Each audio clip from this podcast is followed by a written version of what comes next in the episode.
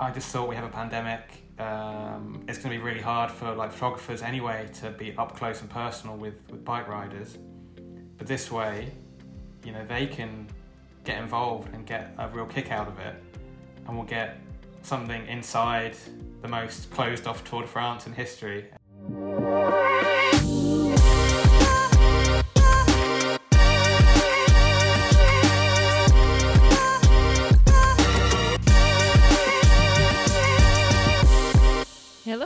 Everyone, and welcome to another episode of the Fever Talk podcast. My name is Magali Rochette, and yes, it has been a while since I have done a new episode. I've been busy racing my cyclocross bike, but now I have a little bit more time, and we have, for the first time, a sponsor for the podcast. So, thank you to our friends at Whoop for allowing us to get the podcast back together. Now, if you're not familiar with Whoop, it is a wearable device that monitors your recovery, your sleep, your training, and your health while giving personalized recommendations and coaching feedback. So, personally, I've been wearing the Whoop 4.0 for about six months now, and for me, it's been a game changer. How has it been a game changer, you may ask? Well, simply said, I have not been sick all year, ever since I've been wearing the Whoop. And David and I, our training philosophy is that health should come first. The reason why is that if you're healthy, then you can train consistently, and that's how you get better. If you get sick, then you have to miss multiple days of training, and it takes a long time to get back on track. So, in the past, when I woke up feeling a bit weird, a bit off in the morning, I wouldn't do much about it, or at least I didn't know like if it was just in my head or if it was really happening. Now, with the Whoop, if I wake up feeling off and the data backs it up, like saying that my data is all out of whack, then I know that it's not just in my head and it's worth taking an easy day to make sure I don't actually get sick, get over that little virus or that little thing, and then I can get back to training full gas the next day. And that it has allowed us to do that a few times. Um, alternatively, though, the Whoop has also allowed us to push our boundaries a little bit more once in a while. So I talked about my data being out of whack, but some days the data is really through the roof and I'm feeling great and the Whoop backs it up once again. And this allows us to push even more in training and know that like my body is primed to take on strain. Um, so those are just a few ways that we've been using Whoop. I would recommend it if you're looking to improve your performance or your sleep or your health. Um, it's been helping me. Hopefully, it can help you too. If you are interested in getting your own Whoop 4.0, you can go to whoop.com. That's W H O O P.com and use the code Magali to get 15% off your first purchase. And now for today's episode. So, I don't know if you're like me, but I really enjoy the feeling of holding a book or a magazine, especially a magazine in my hand, and then feeling how soft the pages are and being able to smell them. And it smells really good. And then you get to really, when you're reading, it's a whole experience. You sit down, you're holding that in your hands, you get to like get into the photographs a bit more. I love magazines. And I'm excited because today we are speaking with Andy McGrath, and he is the editor of my favorite cycling magazine, which is Rouleur, Rouleur in French. Um, the magazine is not in French, but the title is Rouleur. Anyway, um, I spoke with Andy because I've always been curious. How do you get? How do you put a publication together? Like, how do you choose the themes that you're going to explore? How do you find the stories that are worth telling? And then, how do you put all of that together to create something that people will enjoy and learn more about cycling and not just talk always about the same thing. Um, so I learned a lot from Andy. I actually don't want to speak too long because this conversation is great and I, I really I really enjoyed it. We also hear a lot about some special interviews that he's done, like the connection that he gets to have with some of the most iconic people in cycling. So, really fun conversation. Thank you so much, Andy, for joining us. And yeah, I hope you enjoyed this conversation. I'll catch you guys after the show. So, so Andy, I'm I guess like there I'm I'm very curious about a lot of things. Um and I've explored I'm very interested in magazines and journalism, and, and that's something that I've explored studying maybe after cycling. I don't know if I'm going to end up doing it, but it's something that I'm really interested about, and that's what you do for a living. And I'm curious, would you be able to just let us like explain a little bit what is the role of a magazine editor and, and especially editor at the Rouleur magazine like you are? Sure, uh, happy to. It kind of ranges. Um, first, uh, I'd say probably the traditional magazine editor.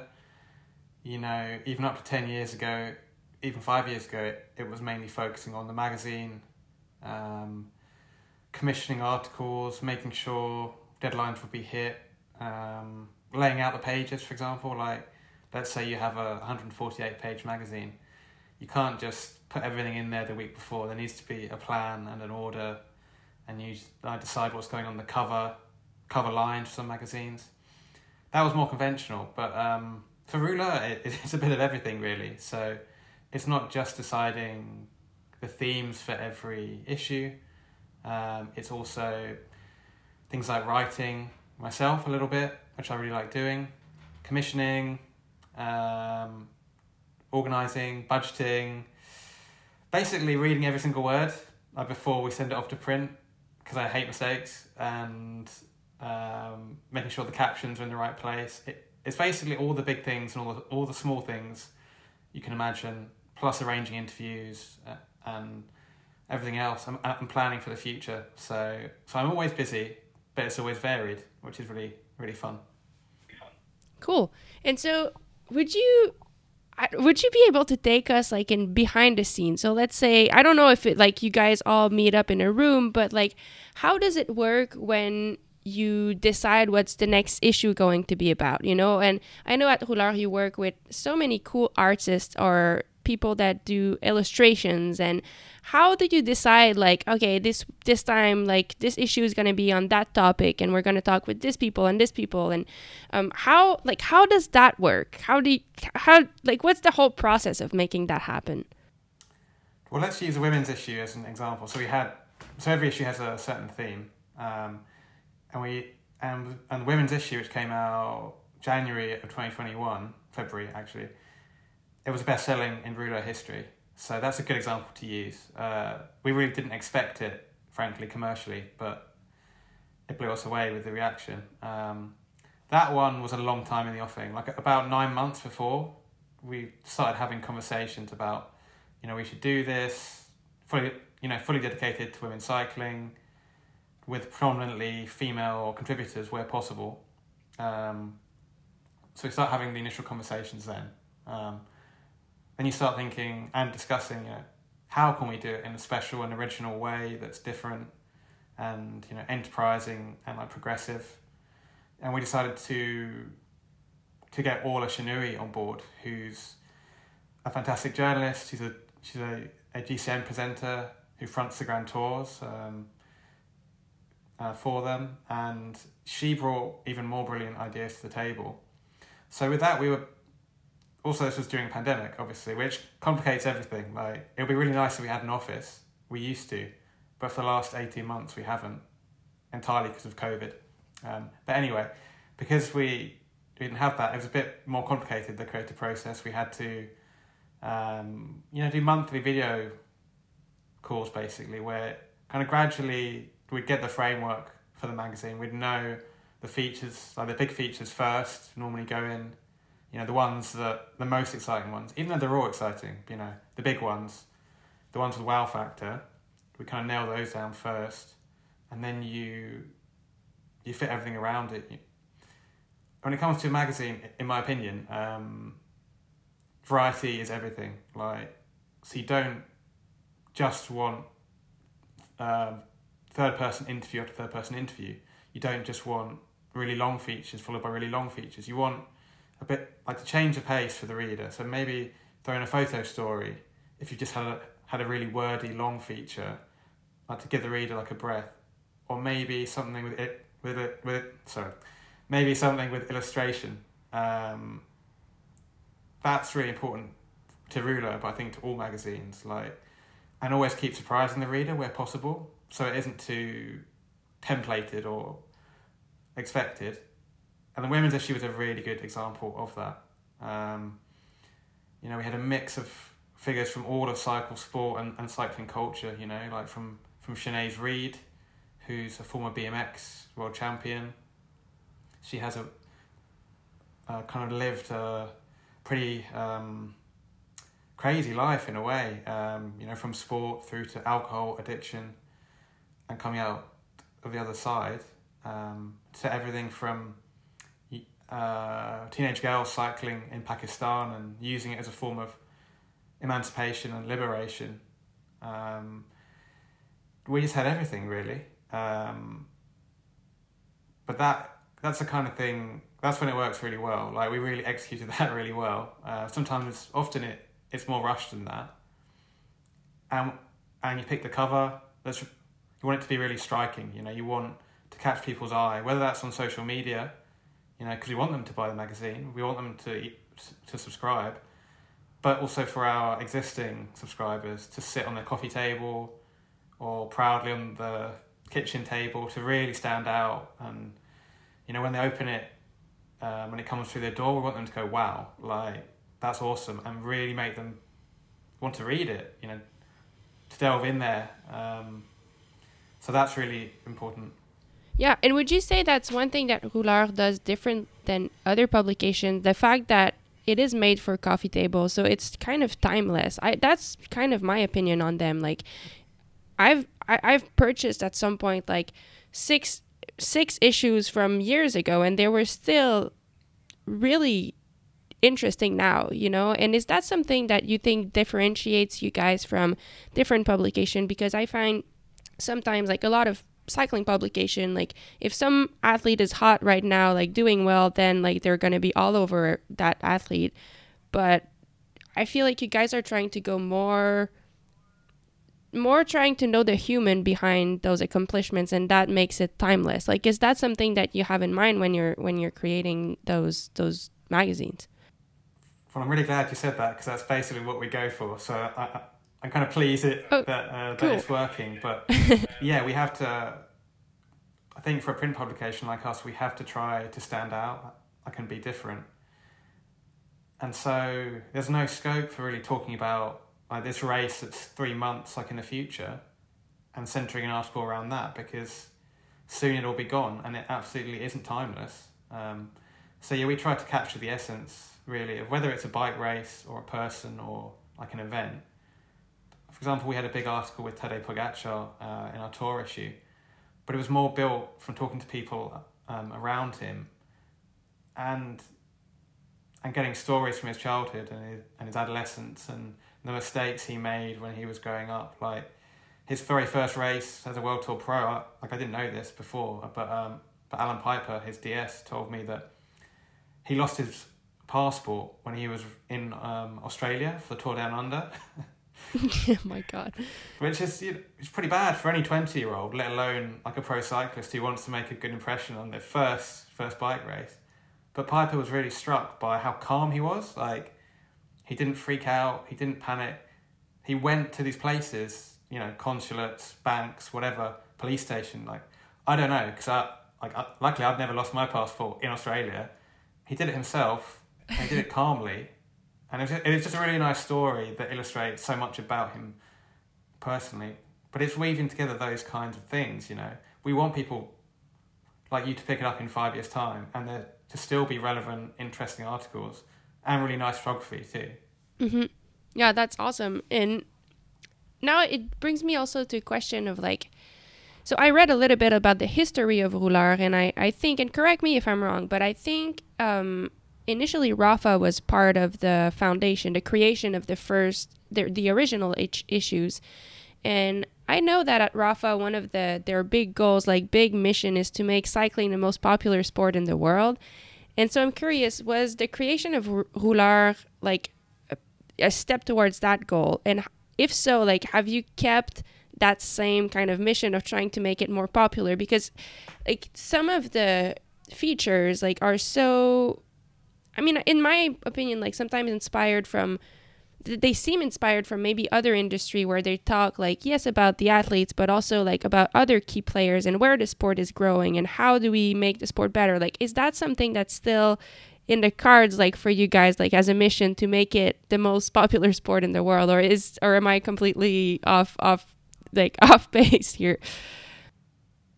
No that's totally right. Like we're all cyclists anyway that work here we all love cycling first and foremost and you know, we had a kind of a change of our formula like a few years ago. Like we used to do editorial themes, which were more based around the sports big races. You know, like we'd do a like classics issue before the spring and a Tour de France issue before July, that kind of thing.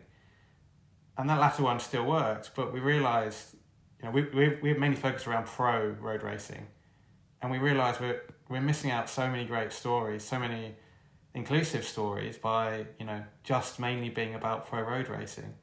So about eighteen months ago, we really broadened it out to cycling culture with a different theme every time. Like we had an empower issue a few months ago based around you know like diversity and trying to be progressive. Because um, I, I think you know we have a really important role. We have a kind of responsibility to show people.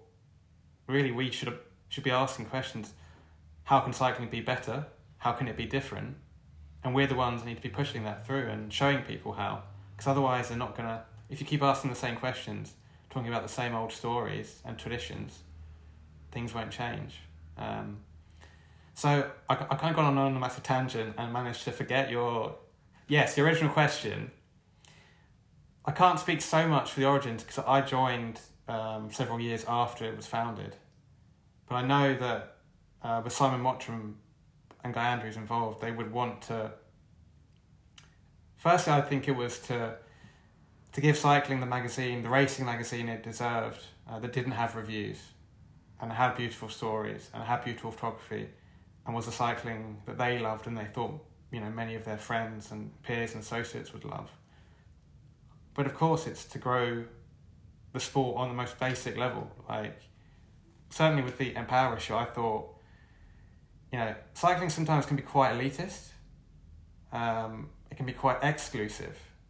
And I'm really personally of the mind that, that I don't care what you're riding, I don't care what you're wearing, I don't care if your bike's 15 years old, I don't care where you are in the world. Like, I don't care if you're riding 5k or 500k. Like, if it makes you happy, if it makes you fit, brilliant. That's it. Like, the more people riding, it's simple. It should be simple, really, shouldn't it? But occasionally some people get lost in rules and regulations and snobbery, you know. Yeah. Yeah, no, that's interesting. And I was go- going to ask you, like, why do you think it is not more popular yet? But I, I think you, you probably touched on it. Like, elitism probably is one of the things that, that, that, I don't know, maybe is a barrier right now. But what do you think we need to do, you know, to make it more popular? Because, I mean, it's, it's, it's crazy. Like, I'm in Belgium and the Netherlands right now for racing, and here, like, I mean, that's all you hear about. That's all you see when you look around. Like, it's cycling, cycling. But in Canada, no one even knows that what cyclocross is. No one cares about cycling. Like, a little bit more. Like now, there's a little bit more interest, but I mean, that the it it's just crazy contrast. So sometimes I wonder, like, how can we I don't know, tell people how cool this is, you know, and you don't have to be that good. It's just like fun to go out. That's a really good question. I'm, I, I mean, there's various barriers. Like, we have to admit that cycling is, is a more expensive sport than, say, like, I don't know, football, running, many of the traditional ones, which is another barrier. So it's kind of bringing that down. But yeah, like, similarly, and don't get me wrong, the UK has had an explosion really in, in the last 15 years in terms of cycling interest. But we just had Tom Pidcock winning his first Cross World Cup in you know really thrilling fashion. That's not uh, that's not covered like in the UK. Like no one even knows what cyclocross is. But I guarantee if there was a way you could show them the last minute of that race, let alone all the race, because it's really only one hour, I think they'd be hooked because it, it, it was that um, exciting. So I think networks like GCN like are doing a really good job, but um, we need to reach even bigger than that. You know, that's also our role. It it is going beyond even cycling culture, like and transcending that into general sporting culture. Because um, we don't want to be like when I got into cycling basically twenty years ago, it felt like entering a secret society.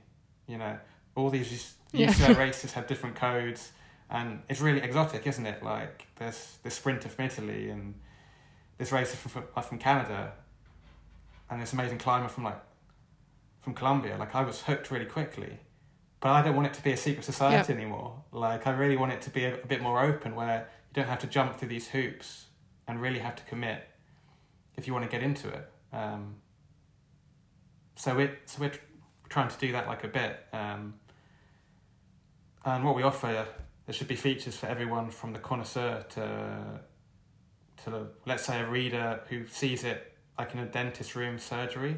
We want them to flick through it and find an engaging human story and it might be about cycling, but if it's you know mainly human, that's a crucial thing.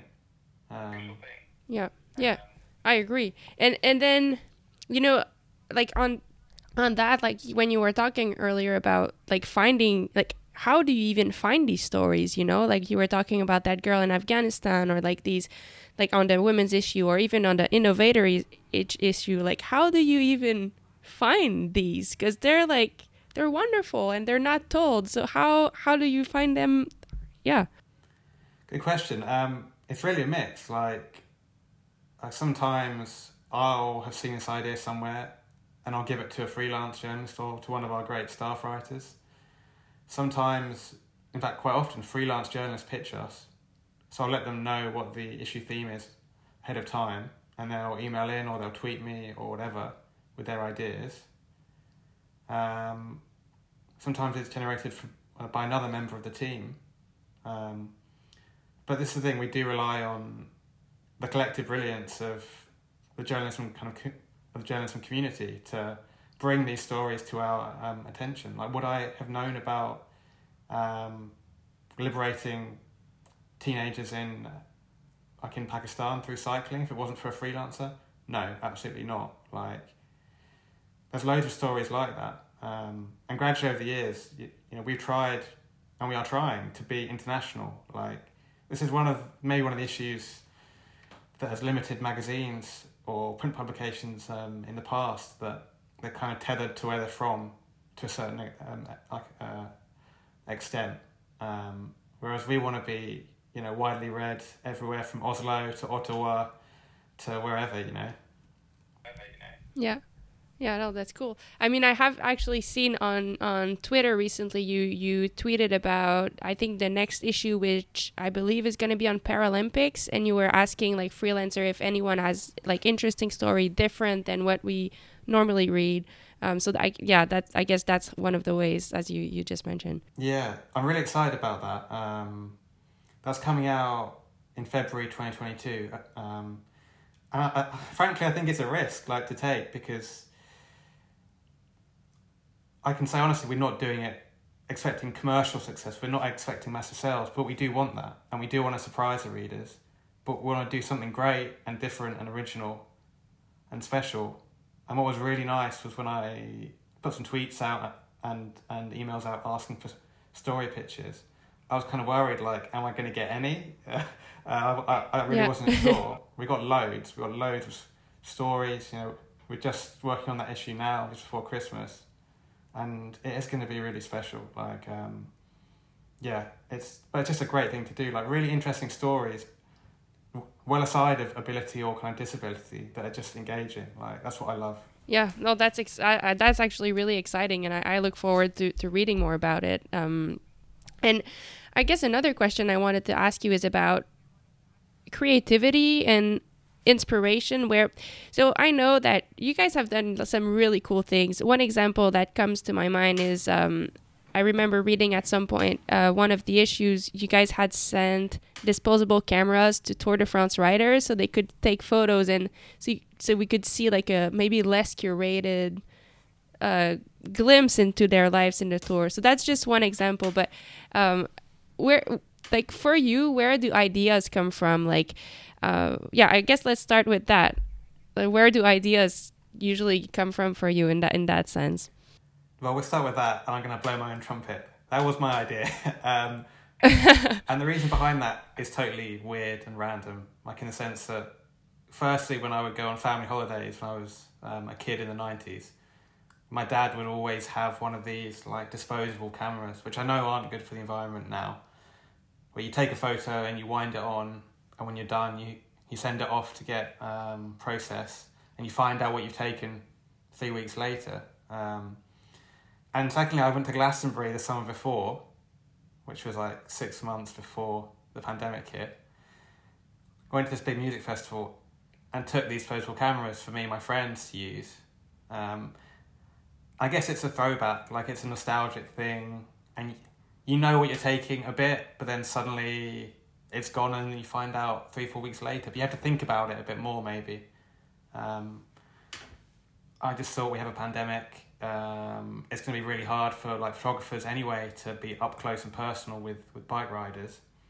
But this way, you know, they can get involved and get a real kick out of it, and we'll get something inside the most closed off Tour de France in history. Um, and I, I was really pleased with the reaction, like from the riders. Like every single team sent back their camera. Like I'd sent them two, just in case, you know they get lost, they get broken, but but I think they were treating it like as carefully as like a yellow jersey or something. Um, that was you need a bit of luck. You need a bit of like necessity is a mother of all invention, and COVID necessitated that kind of story really. Um, but yeah, like I really like these slightly crazy ideas or the kind of like ideas where most people would think it's not going to work because it's too expensive or it's too time consuming or it's too much effort. I'm more like, well, how can we make it work? Like, we should be the brand, the magazine, the website. You know, we're much more than a magazine. The, the podcast that makes some of these really original, daring things happen. So ambition is always good. Like I, like I still want to do cycling from the air photographically. Like imagine like getting like a helicopter up there over one of the classics or the grand tours and shooting down on a really clear day. Like how, how amazing could that look? Um, it's that kind of thing. Uh, we've tried, we're still trying. It's really expensive, and COVID hasn't made it any easier. It's really complicated, but maybe we'll find some way. Like it's that kind of thing. Like let's let's show cycling in a different light, like literally um, or figuratively. Yeah, that's awesome. And and do you? I mean, I guess one thing that came to mind is like about that that disposable camera. Like, I think it's really cool that people participated, but I think it's also a testament of like when you involve people, they they get behind your goal you know? Uh, i think like that's cool because you involve them and suddenly they got excited to be a part of this and they really give it them their all. So i think that that's just a cool thing. But um I, I another thing i wanted to yeah, talk about is like all these like do you do you have places where you get your inspiration? So i was like scrolling through your instagram. I was totally stalking by the way. Full disclosure. Um but I saw that, I mean, you seem to enjoy reading magazines as well. Like I saw there was one of your posts where you were reading magazines like The Happy Reader or Racquet, which is a tennis and like a bunch of different kinds of magazine. And is that something that you sometimes get maybe inspiration from different industry, like the maybe the music industry or the, like all these other uh, facets of uh, publication? Is that something that you look at sometimes? Absolutely, yeah. I think it's yeah, I think, like, for example, if I'm reading, so I have a subscription to, to GQ magazine and the other cycling magazines, and I often buy Racquet, and there's a few Vogues around here, and all these different magazines. Like, I'm not reading them to really get inspiration, not not in a really obvious way, like waiting for an idea to hit me, but just because I enjoy reading about those things. Um, and that's probably the best way of doing it because then maybe two days later when I'm walking in the park, I'll get that eureka moment. Um, I think it, yeah, like personally speaking, I, I've always been a really general sports fan too. So, you know, football magazines, tennis. Uh, I'm quite into darts, um, rugby, all that kind of thing. Like I'm interested in other sports and what their media does too. Uh, Racquet Magazine's really beautiful. Uh, so tennis fans listening should definitely check that out. Um, it's awesome. But also that's down to other members of the staff. Um, them being widely read, like um, the um, exec editor of Rouleur, there's a guy called Ian who used to be um, in a band in the 80s. You know, they had some hits, they were pretty big. He's been touring over the UK and um, in Europe, and he knows cycling inside out, but he also brings this incredible music knowledge, um, which is really good for everything from ideas to headlines uh, and that kind of thing. Um, so basically, everyone adds to it. That's a really nice thing. Yeah. I I mean it's I, I used to have um one I used to work with a sponsor a clothing sponsor called 10 Speed Hero and really that that brand was created by an artist so he was a photographer but he was also um uh, curating like collection and like he was a pure artist and it was so cool working with him because he saw things in such a different way so he would use his athletes to do like completely different projects. So he always had these ideas of like, okay, we'll put like the athlete there next to like a dancer and next to a musician and do a portrait of each of them and tell the story in different ways. Like he always had these things, um, which I thought was really refreshing. The fact that he came from a different world brought like such a so many new ideas to cycling and like he kept doing things that were never seen in cycling but he was like oh well it's just natural. Like i see it in the arts world or i see it he was a tennis fan like he would take some things from tennis and i thought that was really cool and that's definitely in my opinion one way to like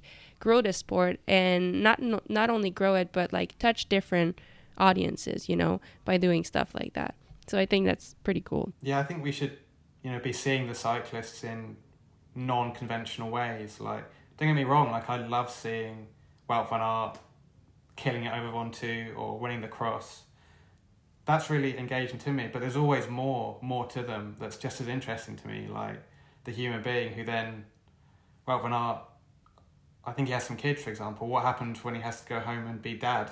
Like that's the side we don't see but I want to see because we don't see it if you get what I mean. Um, and cycling as I'm sure you know really well too is probably the most accessible pro sport that I can think of. Even in COVID times, we're really lucky that um, you can basically talk to your hero, touch your hero.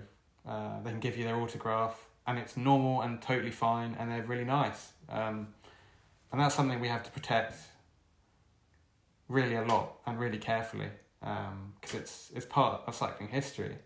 But also, you know, that can make people fall in love with the sport in a really easy way. Like, like uh, for example, do you remember the first um, autograph or water bottle you got from a cyclist? Who was it? Yeah. Uh, who was well? It was uh, Marie-Hélène Prémont. So she's a Quebec mountain biker, but she got second at the Olympics in Athens, and I absolutely remember her signing my medal at one of the Quebec Cup, and like, yeah, it was. I I still have the medal signed by her, and I still remember this moment very clearly. So, yeah, and you're right. Like it does touch people. Yeah, and, and, and talking about it gives you goosebumps now. Like you don't forget your first bike race you went to or your first autograph. Um, so things that can seem not meaningless but small, like to an athlete, have a huge impact on the whole like global cycling audience even. Um, yeah. So that's always kind of worth bearing in mind. Mm-hmm. And you talked about knowing like the other side of the of the athlete, and that brings me to uh, interviews, which is like the latest issue of Rouleur is about interviews. And uh, when you like when you open and there's like the word from the editor, which is a word for you from you, you say it starts by saying. Um, I think you say, I love interviews, but interviews are a funny beast, simultaneously incredibly simple and vastly complex. And it's so true and I would like to ask you like a few questions about interviews, but what do you love most about them and, and what do you think makes a good interview for you? Um, oh, there's, there's a lot to it. Like the interview is kind of like what you see in the interview is just the top of the iceberg. And there's a whole load underneath um, that nobody sees that goes on under the surface. Um, what makes a good interview I think you want to quote something that one Belgian cyclist told me, like a rare bird. So if you if you have someone who's not overexposed, who's not always in the media, it's even more interesting. If you have that as maybe a starting point, and yeah, if you can have a really natural, flowing conversation, um, basically when it comes to interviews, of course I'll always do my prep and I'll read old interviews to see what they said, not just for knowledge, but also so I don't ask the same question. Um, yeah. You don't want to be going over old ground for everyone, you know, not just for the cyclist, but kind of for the reader and for me even. Um, so if you, so like often like the best interviews stray far from the planned questions or the planned stories you had. Um, you need time. You know that's another luxury that we've that we have. You know sometimes we've had two days with top Tour de France contenders, just hanging out with them at home, and that gives you know when you're trying to explain who this person is, you want that time. You need that time. So time helps. Um, even a, even a mutual understanding of what you're going for, like um, like oh, that goes a long way. But uh, yeah, if they're in the right frame of mind, that helps. It's all these little things. If you're in the right atmosphere, so it isn't too noisy, better doing it at their house and in a busy hotel, for example. Um, and the best interviews. Yeah, I think you go away feeling that they said something really new and they and they maybe opened up a bit, and it was special, but they enjoyed themselves too. Um, but good interviews can range like um, there's many different reasons for it to be a kind of a good interview. Maybe it's a reader saying it's a good interview. There's been some I've gone away from being like, I'm not sure how, how that went. Like, was it good? Um, but yeah, so uh, I do really love interviews because it's a complete privilege to have this opportunity to to talk to you, to talk to any pro cyclist, and have that kind of one on one audience, um, and just ask whatever you want. It's great, isn't it? It's so simple. That's a simple bit. Then it quickly becomes. Yeah. It can be. You can go in about a million different directions, um, and there's no planning that. Yeah, I mean, I I read. Um, I think you were the one who wrote like that big feature on Chloe Dygert. Were you? Or I, I'm, and that one like for me that was like such a cool text to read because you know, I think it, it was like a few months after there was some controver- controversial thing about about her, and I I guess like I also like I wasn't necessarily agreeing with what she had said, but then I read your interview and I was like, it created such nuance. Like suddenly, I appreciated her for who she was, you know, and and I think that was so well done because it seemed like you approached it with such an open mind. You got you got you gave yourself the chance to understand the character and how complex she is as a person and there's so many good things that came out of that. Like for me that was just so good. Um and I'm curious like first I guess like how was your experience doing that or maybe the question is more like what do you feel are some quality qualities that you need to do a good interview? Um yeah. Well, yeah, I mean, I should say that the Chloe Dygert thing was done in the f- first kind of period of the pandemic, um, and it was finished just before, just before a controversy, um, I think, arose over her social media. Um, but the starting point was Yorkshire twenty nineteen. I was like, I thought I was looking at the future star of women's cycling on the road. Like she obliterated everyone. Like it was astonishing. Um, so I was like, I have to know more about her because there wasn't much out there. Um, so yeah, I, I, I like I, I did go in with an open mind. Once it was clear that I couldn't go to, to Boise, Idaho, because of the pandemic, I was like, well, we'll do it like have a FaceTime. That's fine. And she was on board. Her agent was on board. And as you say, um, thanks for kind of picking it up. That I tried to not start with preconceptions or kind of foist my view of this athlete um, like onto the reader. Like for me, it's for the reader to kind of decide, and also I, I try to not put myself too much in there personally. Everyone's different, but personally, I'm like, no, you should be you know balanced, objective, ask hard questions sometimes. Um, but yeah, what I got from that is that Chloe Dygert is quite fragile. That um, that she had a interesting childhood. Um, so many details. She's really she's really talkative, really interesting. Um, and I know maybe some people listening might not be fans of Chloe Dygert, but it that feature does kind of give you much more insight into who she is, where she's from, her background, what she wants to do in cycling, which is win everything.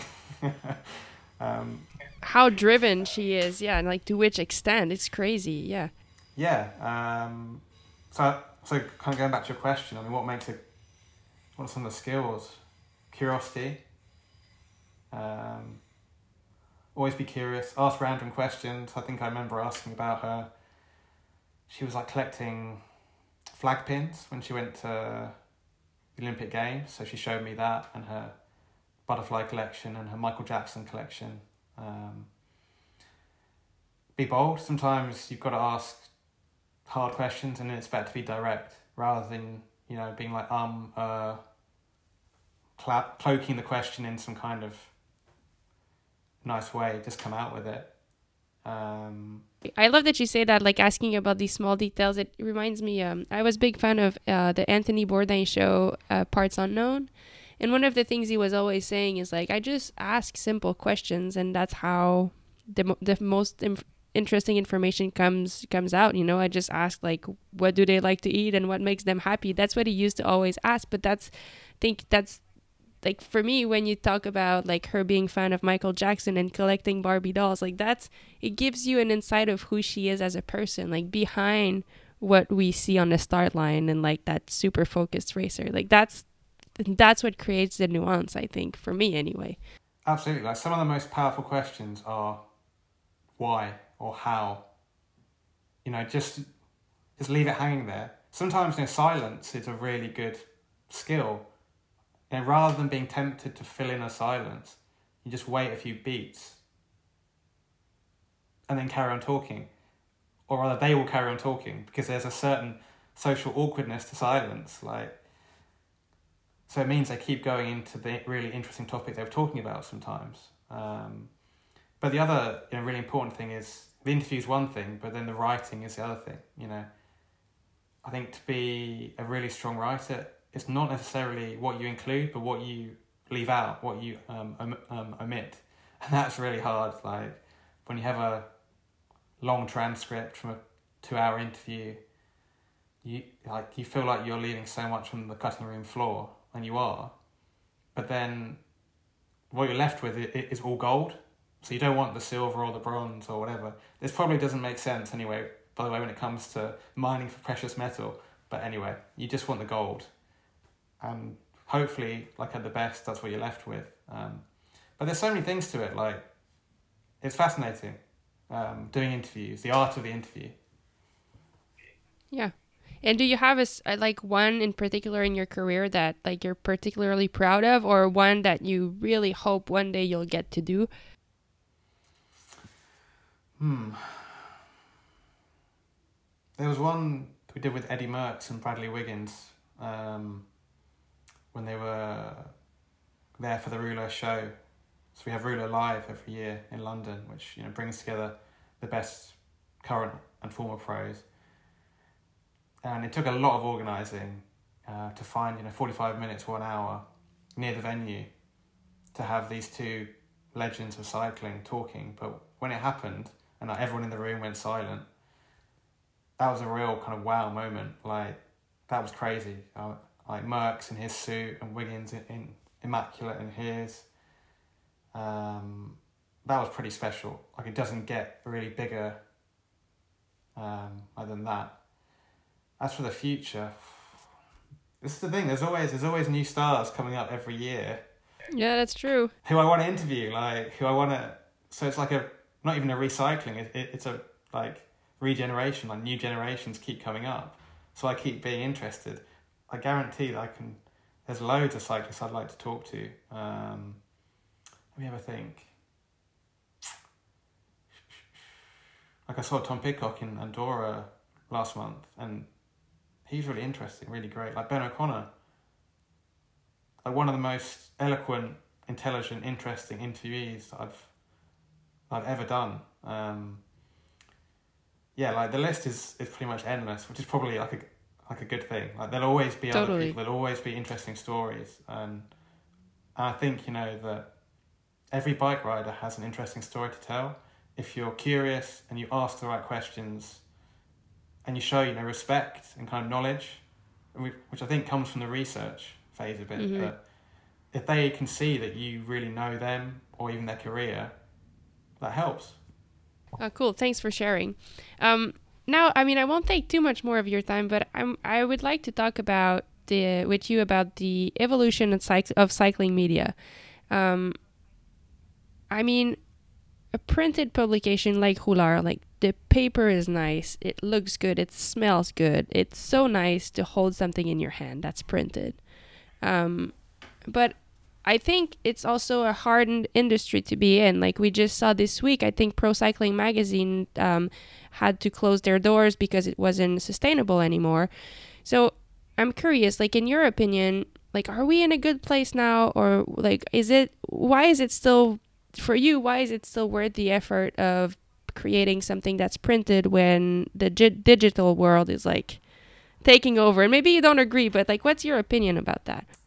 Yeah, I mean that's the thing. Like the like the digital world taking over. Like, what does that mean? That I don't even know like, one actually. website uh, has two million views that it's superior to a magazine. Um, I just see it like as different, but I don't feel personally that it's taking over. Like maybe the internet is certainly in online media is it is getting bigger and bigger, for sure. But like, we don't feel like we've been t- taken over. Um, it's a really tricky one to unpick. Like certainly in the last, so I've been a cycling journalist for twelve years.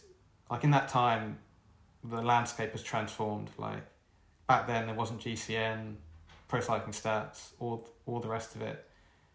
Like pretty much, there's only one magazine here in the UK to buy to actually find out like about the races. Like I would go, like, like before that when I was at university, I would go to the shop and buy Cycling Weekly, and I'd read about the Ardennes Classics, and that was like a ritual thing.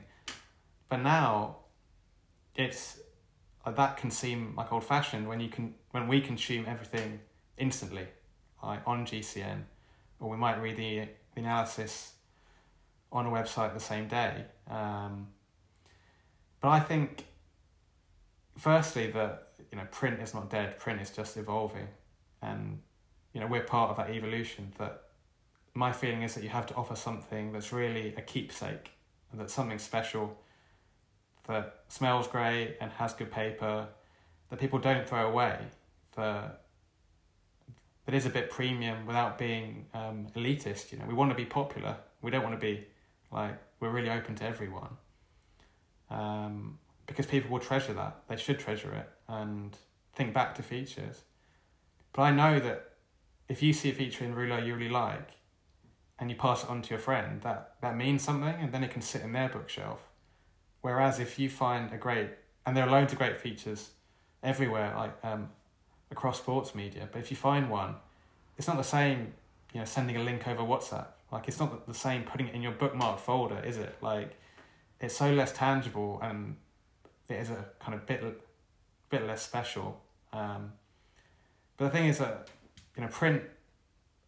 I think now and in the future, print publications have to see digital as complementary. You know, certainly Rouleur's website complements the magazine. We're working together. Um,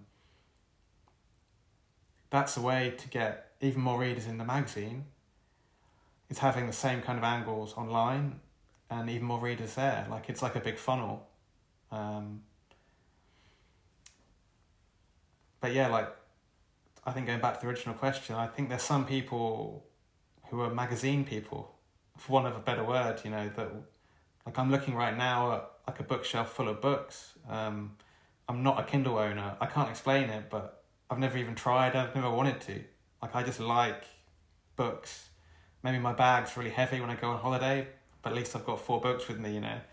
Um, I think there'll always be people like that, and that hopefully will always be publications catering for those people. Yeah, and I think one of the said one of the things that you said uh, throughout this conversation that really stuck with me was, you know, I mean, as athletes, like, yes, there's social media. We we share a lot of stuff on social media, but but I think you said when you you were talking about what makes a good interview, you said the rare bird effect, which is, I mean, if let's say me, you know, if I do a thousand interviews, like no one's really interested in hearing them because it's always the same thing. But maybe with the pedigree that Rouleur has, you're able to get people that don't actually do a lot of interviews, but they see value in being in this one, something that will be printed, that will last in time.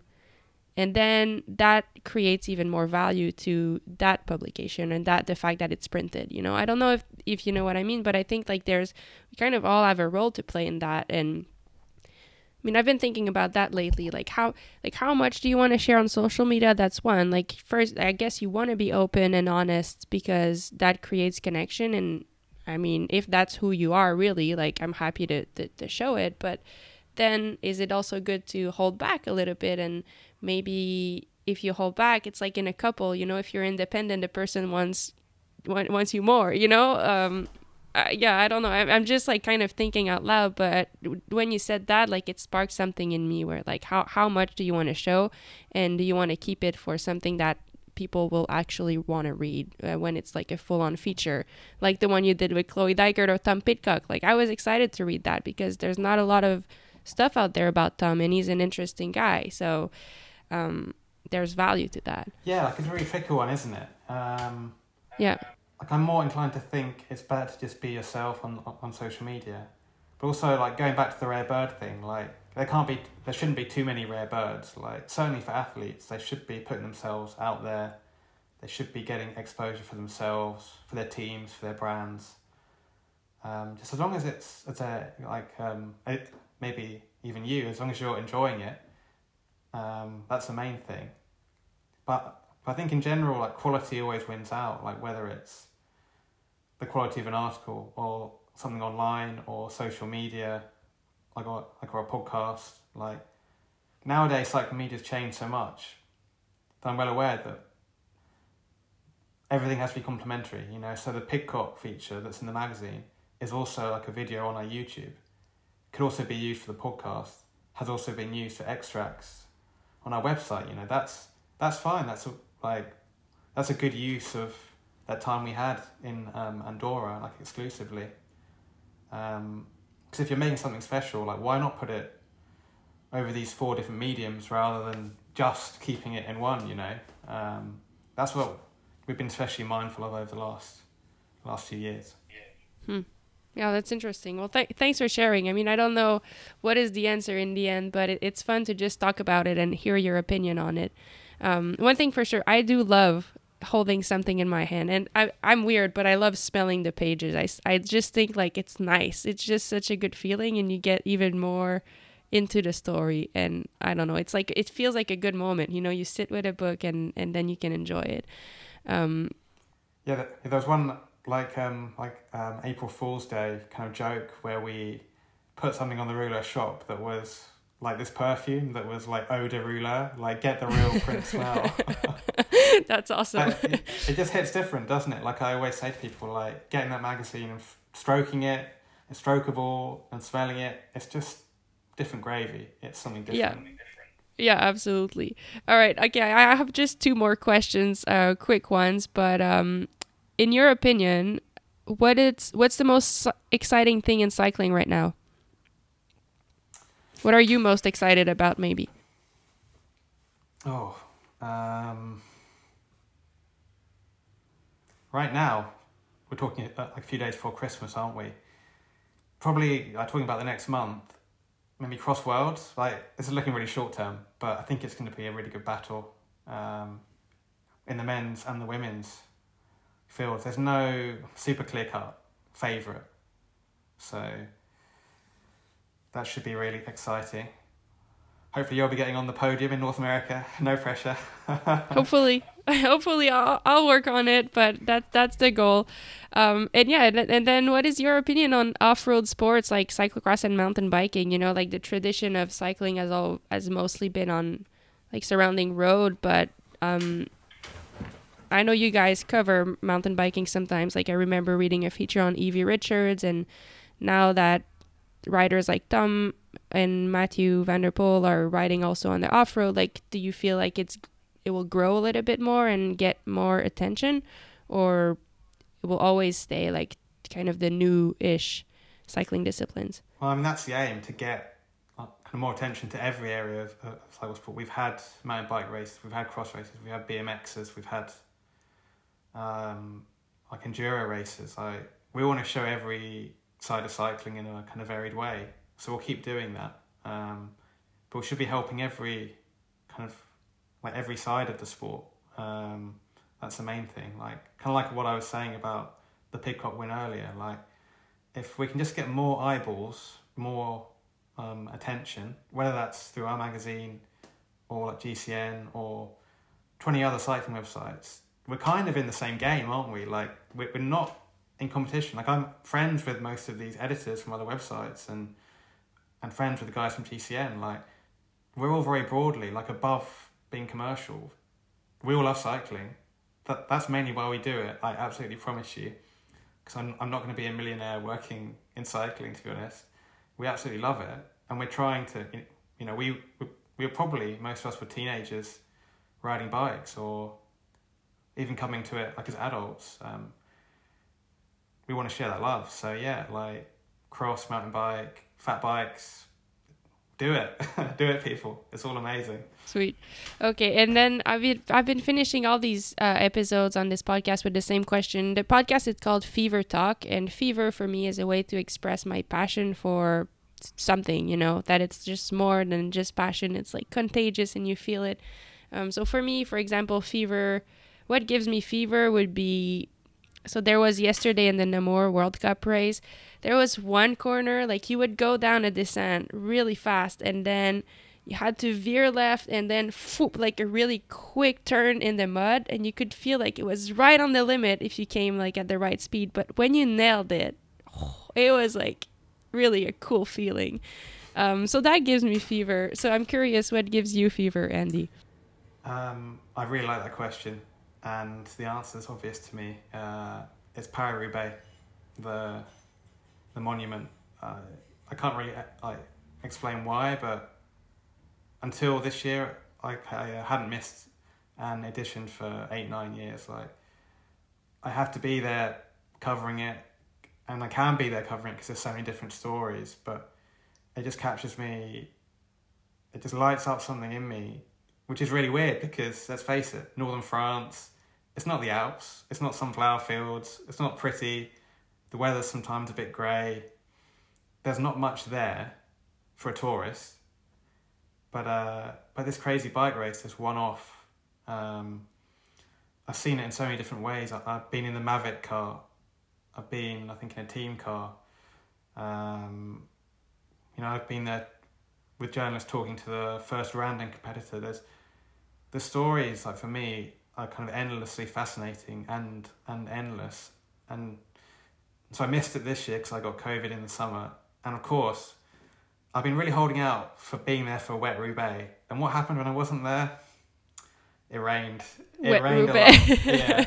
Um, and I was gutted but still you know I spent the whole weekend watching on the sofa. Um, ah, it's just beautiful it's beautiful race um, the tour is beautiful but somehow it it's distilled over th- three weeks. So don't get me wrong, it's amazing, but it's not that. Well, now it's two days, even better. Two day like adrenaline hit. You can't beat it. You just can't beat it. Like it just makes me happy talking about it, and I'm going to be there in April as long as I'm healthy and don't get COVID again.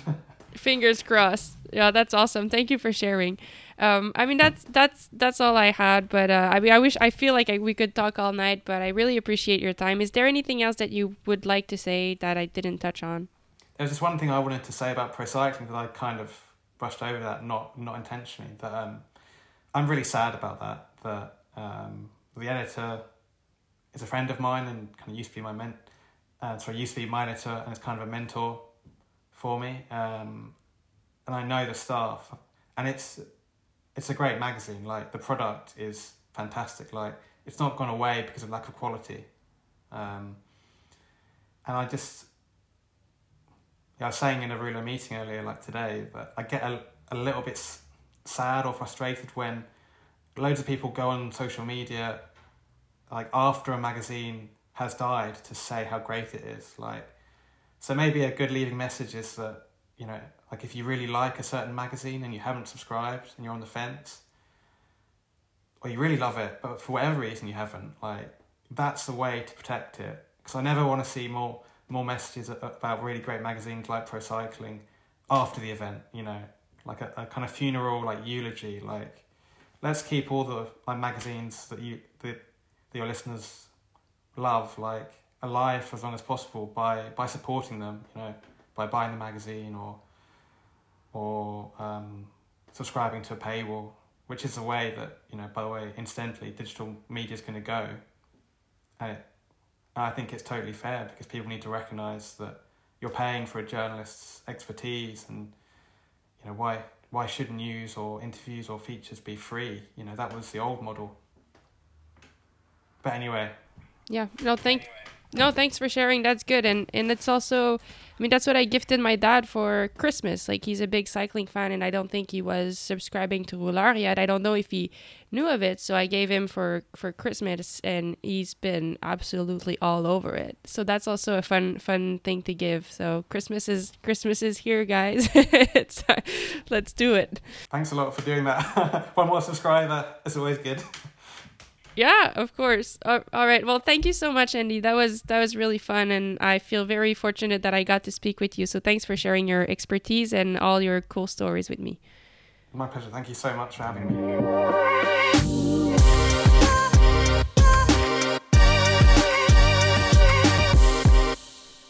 All right, that's it for today's episode. Thanks so much again to Andy for wanting to be a part of this and sharing how you do things and being so open about it. Thank you again to our friends at Whoop for presenting this episode. If you want to learn more more about how you how I use the Whoop, I wrote an article about it on my website www.magalierochette.com. You can go read about it, find that article in the notes of this podcast. And if you already know that you want a Whoop, well, this is your chance to get 15% off by using the code Magalie at checkout on whoop.com. Thank you again for listening, and I'll catch you next time.